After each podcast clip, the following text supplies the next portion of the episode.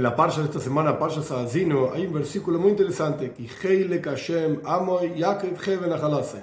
porque es una porción de Dios, su pueblo, Yaakov es como la cuerda de su herencia, del legado de Dios, por así decir. El pueblo de Israel está intrínsecamente conectado a Dios. Para entender a qué se refiere esto, hay una historia interesante del Goen de Vilna con su estudiante Reb de Volozhin. Interesante que un Josid esté hablando de estos personajes, pero más allá de toda la cuestión política, hay una historia muy interesante sobre este versículo. Pero para entender esta historia, primero tenemos que entender dos cuestiones, dos asuntos generales en el judaísmo. Asunto número uno. Dice el Salmo. Dios dice sus palabras a Yaakov, sus reglas a Israel. Nuestros sabios explican, ¿por qué dice las reglas de Dios, las leyes de Él, sus palabras? Porque en realidad todo lo que Dios le dice al pueblo de Israel que tiene que hacer, Él mismo lo hace también. Él cumple los preceptos, por así decir. Y el Talmud se pregunta sobre varios preceptos, principalmente Tfilin. ¿Cómo es que Dios se pone Tfilin? Si no tiene cabeza, no tiene brazos.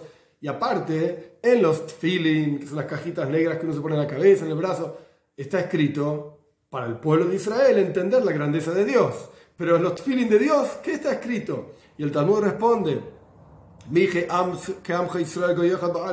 en los Tfilin de Dios está escrito, ¿quién es como tu pueblo Israel? Un pueblo único en la tierra. Interesante. El punto es, cuando Dios se pone feeling, piensa en el pueblo de Israel. Pero de vuelta, estas son las reglas de Dios. Todo aquello que Dios nos dice que tenemos que hacer, Él lo cumple también. Este es asunto número uno. Asunto número dos, dicen nuestros sabios en la Mishnah,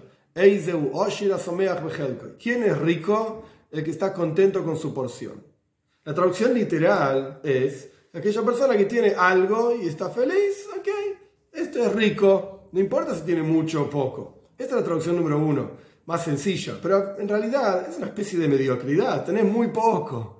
En relación a, lo que la gente llama riqueza, no tenés nada, pero vos decís que sos rico porque sos feliz. Ok, es un nivel, un nivel de profundidad un poco más, más, más, más profundo, una explicación un poco más profunda de este mismo concepto Eiseu Oshir, que es una persona rica, Asomeyach Bejelko, el que disfruta su porción. No estamos diciendo si tiene mucho o si tiene poco. El punto es que lo que tiene lo disfruta, entonces es rico.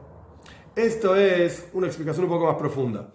Y este es el concepto de, de vuelta, la riqueza es, es Someyach, es feliz con su porción. Este fue el, asunto número dos. Ahora vamos a entender la, la historia del Goen de Vilna con su estudiante Reb Chaim de Volozhin. Reb Chaim de Volozhin le preguntó al Gon de Vilna, está escrito que todo lo que Dios nos manda hacer, Él lo hace también. Ok, entonces, ¿cómo es Dios Someach Behelkoi? ¿Cómo es que Dios está contento con su porción?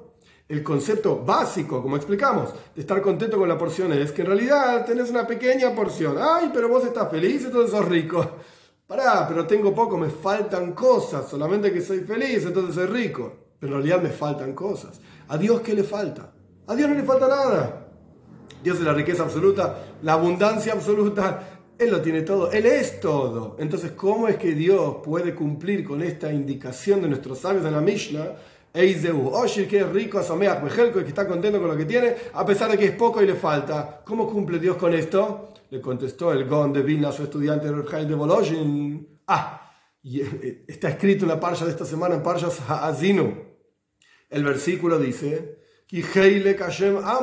¿Cuál es la porción? Heilek. Heilek es porción. Y nuestros sabios en la Mishnah, Someach Behelkoi, su porción, es la misma palabra. ¿Cuál es el Heilek de Dios? El pueblo de Israel. Yaakov, Nosotros somos la herencia de él, somos la cuerda de su herencia. Nosotros somos la porción de Dios. Heilek Hashem Amoy. La porción de Dios es el pueblo de Israel. Y Dios es feliz con el pueblo de Israel. Más allá de lo que hagan o no hagan, etc. Y cada uno tiene que conocerse a sí mismo y crecer. Y de esto es lo que se trata de Rosh Hashanah y Yom Kippur, Shuva, el arrepentimiento, acercamiento a Dios. Ok, cada uno tiene que hacer lo que tiene que hacer. Y a veces lo hacemos y Dios libre y guarda, a veces no. Pero lo importante que tenemos que saber es que por cuanto somos Heile Kashem y somos la, su, su pueblo, el pueblo de Israel, es la porción de Dios entonces, oh, Dios está feliz con cada uno de nosotros. Y esto es un concepto que podemos aprender en Parsha Sazinu, que a pesar de que la mayor parte de la Parsha es lo que en hebreo se dice toijeja, advertencias que Dios hace hacia el pueblo de Israel si vamos a dejar el camino de la toira, etc.